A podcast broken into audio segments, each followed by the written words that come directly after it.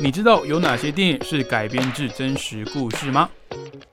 你知道又有哪些历史改编的电影实际上不是这样的吗？欢迎收听《看电影学历史》。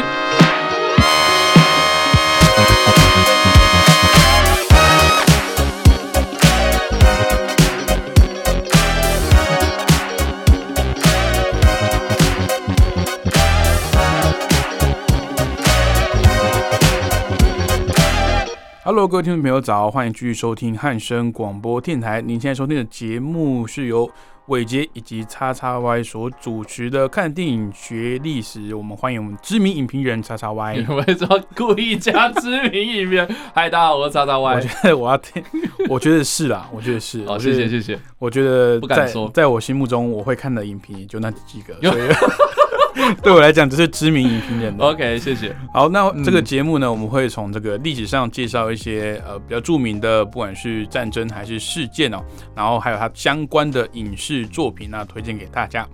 那今天要讲的，今天刚好我们节目播出的时间呢，就是三月十一号哦。哦，那正好十一年前呢，这个日本啊发生了非常严重的一个地震。那因为这个地震呢引起的海啸，还有后续的一些问题啊，到今天还在持续的影响，不管是日本本土他们当地对这件事情的记忆，还有这个国际上最近也在讨论的这个福岛核实的问题哦。哦，对啊其，实最近都还是在，应该说这个事件呢影响到今天了。那我记得当时我还是高中，然后我天哪，你高中？对，哎，我们两个年纪真有差哎。有有有有有，OK，对，反正我那个时候我记得我高中然后嗯。呃，因为我读的是军校，，OK，那当时就是资讯比较封闭一点，那我们嗯。用的手机都不是那种可以连上网的。OK，那当时有这个每班有订阅报纸。啊哈，然后那天报纸送来的时候，我们全班都吓傻，因为我印象非常深刻，到现在还记得很清楚，就是他的那个报纸的头条封面啊，就是一个他们因为海啸的呃，因为地震的关系有、嗯。在这个海面上有形成了一个非常非常大的漩涡。哦，我你还记得那一张图吗？有有一张照我我觉得我觉得那张图我看的真的是鸡皮疙瘩，因为我觉得，因为它旁边有一些可能小的船啊，或它有一有有点像比例尺那种感觉。嗯嗯，所以你会看到那个漩涡的尺寸其实是非常非常巨大的，嗯，所以我当时看我就吓傻，我说我靠，到底是发生什么事情了、嗯。那那时候叉叉 Y，你你对这件事情的印象跟对。当时你在干嘛？应该这样讲。对，我硕二，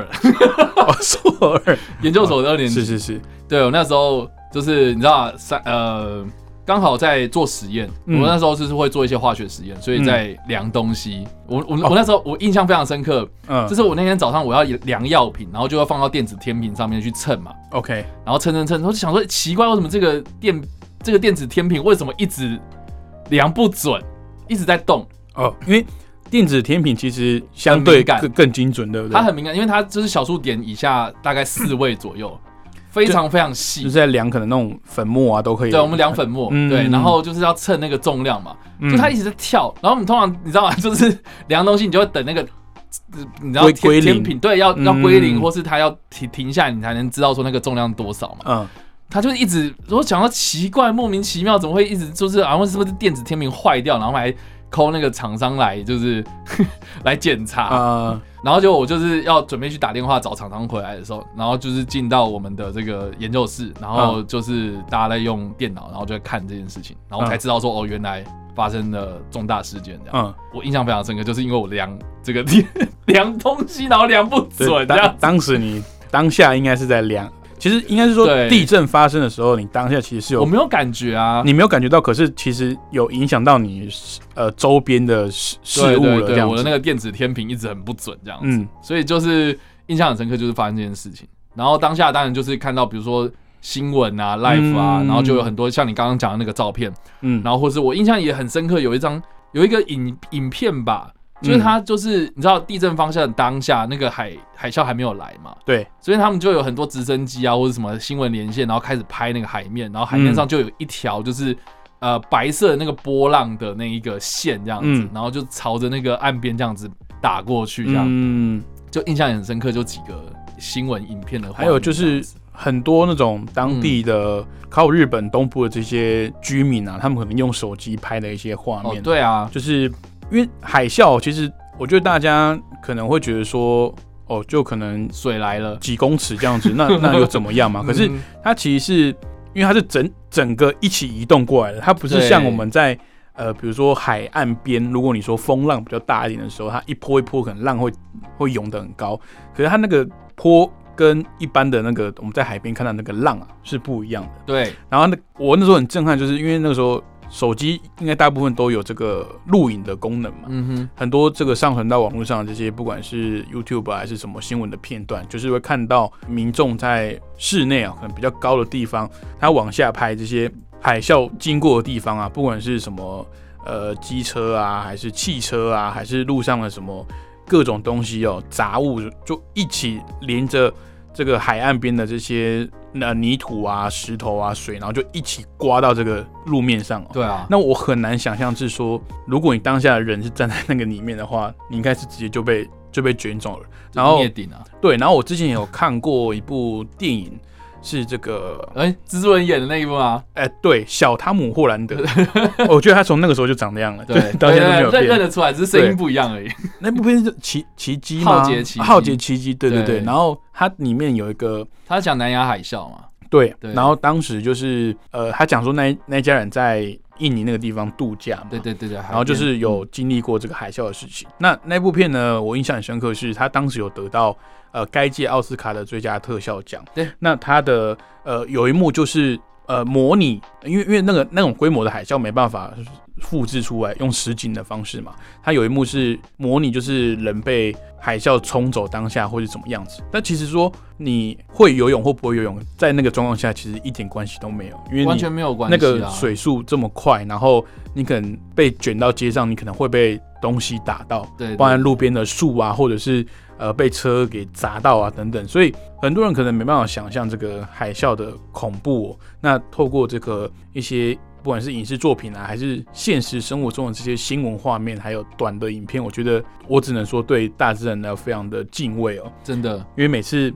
这种灾难啊，然后城市啊，还有这些设施啊被摧毁，我觉得会让我们更能体会到，其实人类很渺小。虽然说我们现在算是地球上影响这个环境最多的一个物种哦，但是每当这种天灾啊，这种灾难来临的时候，都会感觉到这个人类特别的脆弱。嗯，我觉得在看这场地震的时候呢，我觉得其实我们可以就是不要把它当做是只是单一的一场地震发生。嗯，因为对照到其他像我们历史上各大的这个世界各地各个大大小小的这些地震，嗯，就说日东日本大震灾就是这一次的这一个呃地震名称嘛，哦，就是在这个大震灾，它其实是一个复合式的灾难。嗯，就说它的震央是发生在。呃，东北就是日本的东北方的一个海面上嘛，嗯，海海面嘛，这个算是近近海啊，对对对，近海里 区域发生的，就是它的震央是在海上嘛啊，但是它所引发的后续的，比如说余震啊，或是巨大的海啸啊，甚至是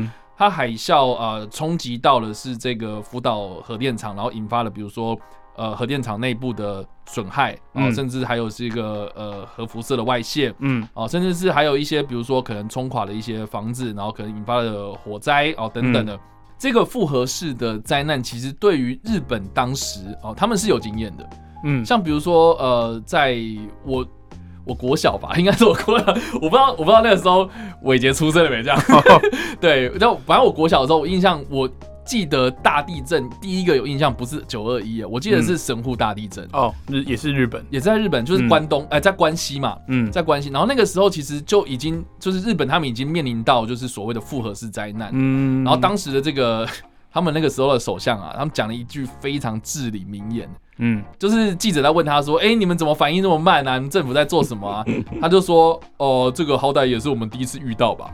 这样。对对对啊，他讲没错嘛，是啊，对，他讲没错。可是就是在那个民众观感上面就很不好，这样，所以导致就是后来就是他那个政党就是一直没有当政党这样。Anyway，总之就是日本他们其实是有经验的，嗯，但是呃这一次他们所承受的这个灾难死伤啊，哦，其实是呃就是统计下来来看的话，其实是日本史上最惨的一次这样子，嗯，就是呃我觉得主要还是关系到比如说呃中间的这个。呃核电厂的严重事故这样子。嗯而且这个严重事故啊，哦，这个要必须岔开来讲，就是说，呃，核电厂的意外，其实就这个国际核事件的分级表哦，就是这个、嗯呃原子能总署啊，他们所规呃他们所发展出来的一个量表，嗯，我们总共有七级这样子。啊，第呃七级是最第七级最严重的，最第第第七级最严重，那、嗯最低就是零嘛，啊、嗯就是呃，他们有这个分分级啊，那大家可以去查一下那个资料，说是各个分级到底是什么。嗯，啊、这个福岛核灾事件哦、就是特大级，也就是第七级，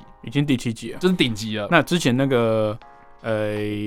我跟你讲，历史上只有发生过两次七第级七级，对，一次就是核，就是就是福岛嘛，然后另外一次就是车诺比，。OK，对。我刚我刚刚就在想车诺比叫不出车诺比对分类是哪一哪一级？对对对，所以你可以知道说，这个其实是被划成是跟车诺比等级的这个核事件。而且我觉得啊。核能的事故啊，这种核嗯。所谓核灾啊，它的这个影响层面比较难去量化，嗯，就是因为它对人体的这个影响呢，可能一时半刻没办法被测量出来。嗯哼，那光是地震本身，还有这个海啸所导致的，不管是罹难还是失踪，就已经创下了日本自己国内灾难的记录了，对，已经创纪录了。那没错，它后续啊，不管是呃福岛电厂的一些核灾，不管是生理上还是心理上的影响，都持续到现在哦。而且这个心理阴影跟这个经济上的损失是非常难以去量化的。而且啊，我觉得就是因为因为我大学啦，嗯，我我大学学的其实，诶你为什么会做那个什么啊化学实验啊嗯等等？对，因为其实我是学环境工程。哦，对，其实我觉得呃，我们环境工程其实是从这个土木工程衍生出来的。嗯啊，可能土木工程有人会去盖下水道，哦，所以才这个衍生出来。可能这个环境工程一开始可能是要呃解决这个垃圾的问题等等的嗯啊，可是后来我们就可能倾向是这个以这个在最一开始就就就有预防的一个概念这样子。嗯对，那其实我觉得也可以套用到这个呃这个灾灾害的这个防治这件事情啊，因为其实就我们刚刚所提到这个呃神户大地震啊，哦，或是这个所谓的关西大地震啊，甚至是比如说我们台湾的九二一。哦，就是当时我们其实的概念啊，就是呃土木啦，或是环工的概念来说的话，其实都是希望能够隔离这件事情。嗯，就是我们我们就看到房子倒了嘛，对啊，我们就说它是不坚固，对不对？我们就有嗯这个非常直接的印象，就是说啊，它就是不坚固啊。我们看到嗯什么什么建筑物倒塌，我们说它是不坚固，啊所以我们就想说，好，那我们就把房子盖得更坚固嘛。好，嗯所以就用了很多这种很刚性的东西，这样子。对，比如说啊，我的这个这个钢筋再绑多一点啊，哦，我的这个混凝土在什么样的规格啊，等等的。嗯哦，所以其实呃，我们刚刚所提到，就是神户大地震之后，日本对于防灾、对于防震啊、这个地震的这个灾害的防治呢，他们都是以这个隔离为就隔震的概念为主。哦，但是后来他们就转变了，变成是这个以柔克刚的这个减灾为主，就等于是说，哦，那个地震来会晃，那我们。呃，刚性的东西你知道，就是它总有一天会垮嘛，然后你嗯总不可能就是越盖越多，然后就把自己弄成这种铜墙铁壁，不可能嘛。嗯所以，与其让我们晃，那我们就跟着它晃嘛。，OK，就有点像一零一这样子。对对对，就是我们有一个柔性的东西啊、甚至是一个这个在观念上面啊、比如说，诶，你的这个呃海啸来，你要盖多多高的这个海堤吗？你总不可能盖盖盖盖的跟那个进击的巨人一样不不不可能不切实际。不，切实际啊！哦，嗯。对，所以其实我们在这个后来的生态防治啊，或是这个污染防治等等啊，甚至是这种灾害防治啊，我们都是以这种更加自然的，你就是你就是去适应这样子的灾害，嗯呃为主要的目标哦、比如说像我们刚刚说建筑物，就是你就跟它一起晃嘛。哦，比如说你在海岸的建设上面，比如说你就这个这个你就不要破坏那些什么湿地啦，你不要破坏海岸线啊，你就让这个嗯海滩更广更宽嘛。然后这个嗯海啸过来的时候，哎，就毁掉了，就是可能淹过去的就是这些海滩嘛。嗯。对吧、或是这些比较不会是人为因素哦、所干预到的东西，这那你人造目标去破坏它的海岸线对。太多，对对，或者太靠近这样子。对对对，没错没错，因为因为像其实大家可以去看一下，就是呃，比如说维基百科啦，或是一些就是呃有在针对这件事情做的一些报道，他们都会秀出一个非常经典的那个呃卫星照片，嗯就是说东日本大震灾过后跟之前哦、这个东日本地区。这个东北地区他们的海岸线大概是长什么样子，嗯啊，然后海啸来之后长什么样子。就前后对照图。，对对对对，其实其实我觉得最近去看那个嘿，呃是在我忘记在在哪个地方，南半球的一个岛屿不是有那个火山爆炸嘛？哦，然后也、哦也导致了不管是当地的这个因为火山灰啊，或者是后续影响的一些海啸的状况，嗯，那个不管是爆炸的那个卫星图啊，前后对比，其实也是很震撼啊。对啊，对啊，所以其实你你就可以知道说，其实我们人类好像活动的范围啊，就是就是不应该离这个海岸那么近嘛，嗯就是你就是还还地给这些自然嘛，嗯。对啊，对啊，所以其实我觉得，呃，像你刚刚讲到的这些呃观念上的转变，我觉得其实在呃对日本来讲，或者是世界各国，他们就会开始思考，就是救灾啦，或是这些灾害重建啊、你是不是不应该再用这些呃旧的方式再去可能做一些人为的干扰，反而是嗯你要去适应这个环境的变化，嗯对。然后再加上说，其实呃，像海啸的预警，这个其实是可以做的、哦。嗯然后加上说，其实啊、呃我们也有这个南亚海啸的经验，刚刚有提到那部电影嘛，对不对？嗯对，那其实呃，透过更加良好的这种通讯设备或是这种网络的连接啊，嗯这种资讯系统的建构啊，哦，就可以让更多人就是有这个呃避难，提早做避难的这个准备，这样子。所以这个其实是呃未来的灾害防治的一个趋势，这样子。应该说我们的虽然说教训非常的惨痛、对啊因为这么多生命就这样逝去了。嗯，那不管是这个神户大地震，还是比较近期的这个东日本大地震啊，会让不管是日日本当地的政府，还是各国这种呃，像我们台湾其实也很常常地震，这种沿海国家可以去更能去参考说，如果发生类似的状况的话，我们要怎么应对哦？因为有时候地震，你不仅是这个这个房屋倒塌，有人受困在里面，后续呢可能会有因为呃海啸啊，然后引发的甚至是火灾啊等等，它是一个复合性的状况，就是不会只是单一的情形要去应对的，能让之后不管是日本政府还是各国的呃相关的救难的单位啊，这个救灾的这个部队呢，能够来参考运用哦。那今天这个东日本大地震的这个事件呢，叉叉 Y 有没有什么推荐的影视作品给听众朋友？是对，因为我觉得哦、像我们刚刚所提到的这个地震的过程啊，嗯或是这个地震的详细的什么资料啊，嗯我们其实都没有讲太多嘛，因为相信很多人都很熟悉这件事情了，这样子。嗯，对，而且这个详细的过程，大家也可以在很多的地方可以搜寻得到，这样。对。对，那我觉得啦，哈，就是说，与其要去推荐说什么啊，那个日本地震发生的当下发生什么事情啊，然后人民怎么救灾等等的这些电影哦什么的，呃我相信有很多新闻媒体他们已经做过这类似的专题了。嗯对，所以有什么纪录片啊什么的，我觉得我就不用再去推荐了，因为你随便搜寻就一堆了这样子。嗯对我，我觉得我在这边推荐的电影会比较特别的是说，它是以这一个故事为背景底下所发生的一个小人物的故事这样子。嗯那这部电影呢是在二零二一年上映的浅《浅田家》，，OK，对，这个是一个日本电影。嗯，我当初看的时候，我其实没有料想到它是一个跟这一个地震有关系的电影。因为从不管是呃片名还是对，我我刚好稍微，因为我没有看过这部电影但是我知道这部电影当时在行销的时候有看到它的海报啊等等的，就是哪怕我现在再看一次，我也觉得这个感觉是有一种小清新的那种感觉。，对，因为海报设计的感觉好像是呃嗯嗯，不会是讲到这么有这么恐怖的背景啦。对啊，就看不出来嘛，嗯。对啊，而且我觉得，呃，我在看的当下，因为这部电影它一开始其实是蛮好笑的，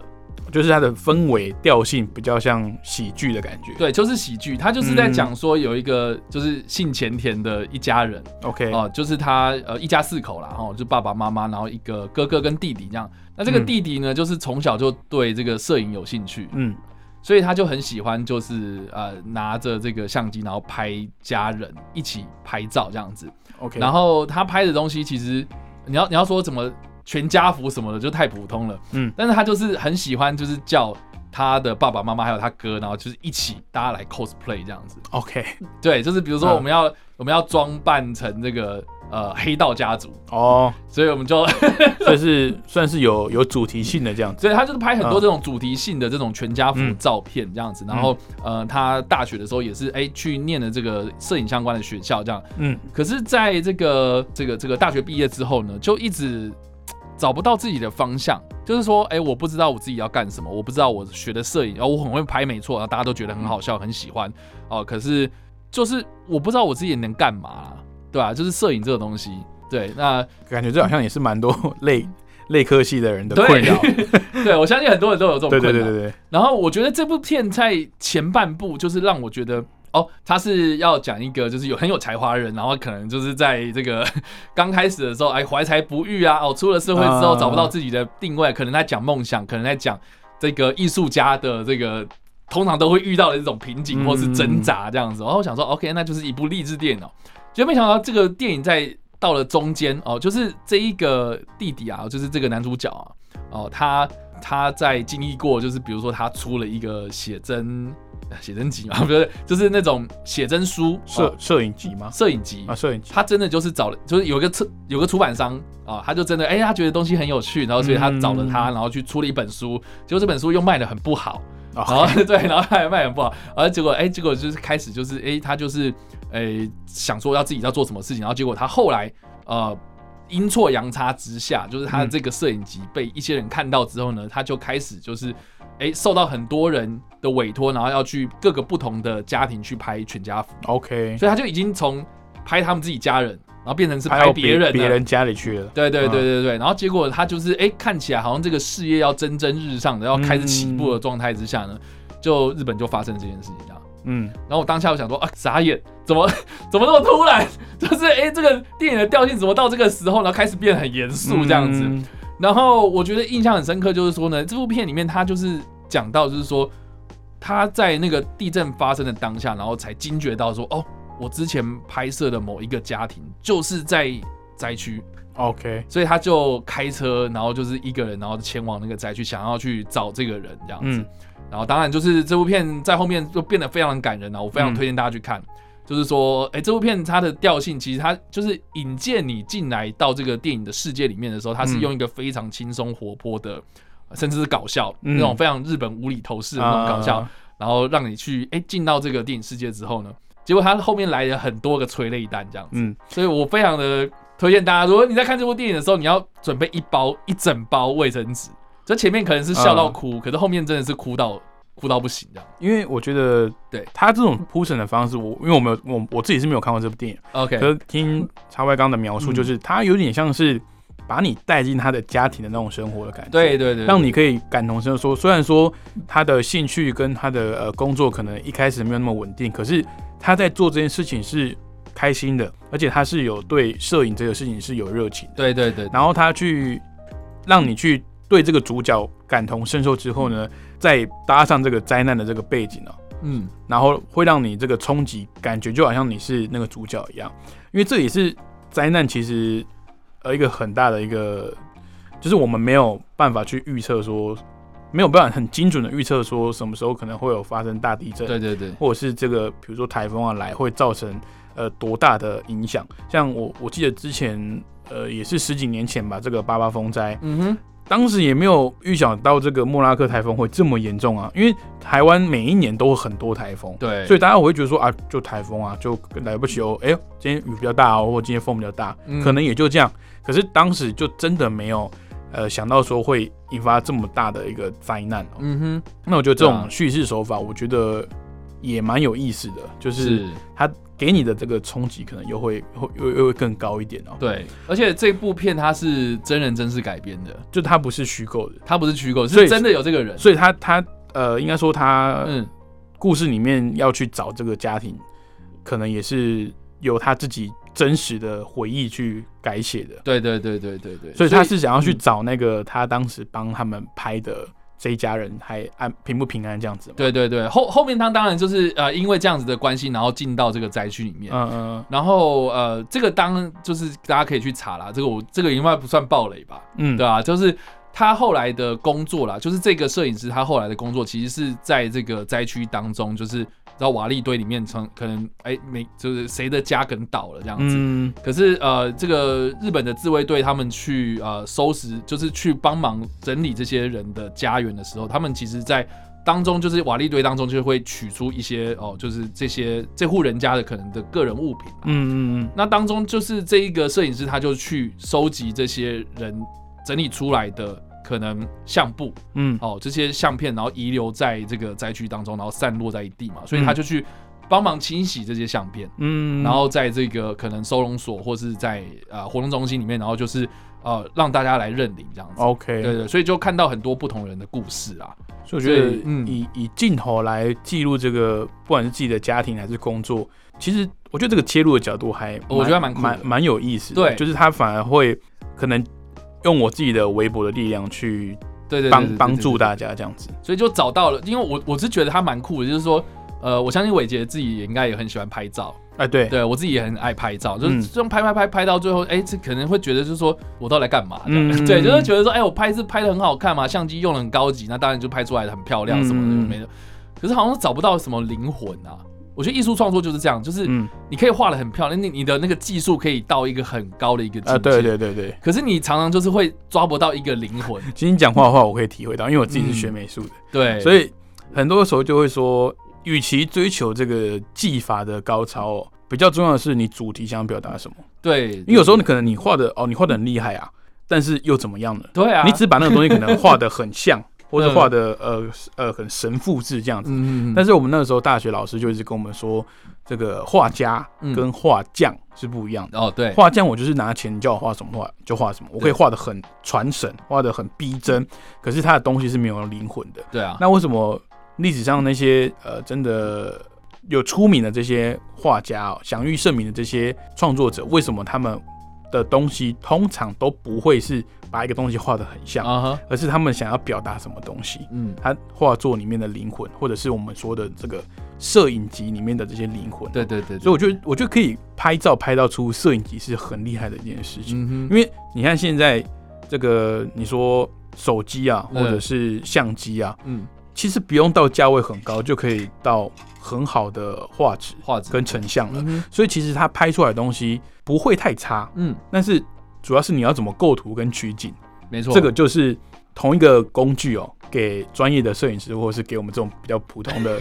业余的玩家的差 差距哦。对，对。好，那我们今天节目呢介绍的就是这个发生在诶、也是刚好十一年前的礼拜五哦，嗯，十一年前二零一一年的三月十一号所发生的东日本大震灾啊，那所推荐的电影呢是来自日本在二零二一年所推出的《浅田家》，那是由真实呃真人真事所改编的故事。那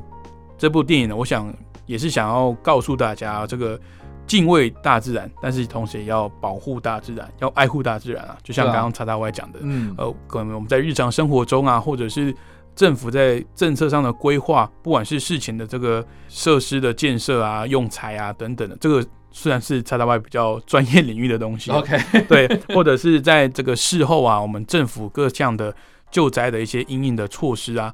我们也可以因为这个大自然给我们的这些惨痛的教训呢，去适时的去调整。那当然，我们也是要非常尊重我们这个环境啊。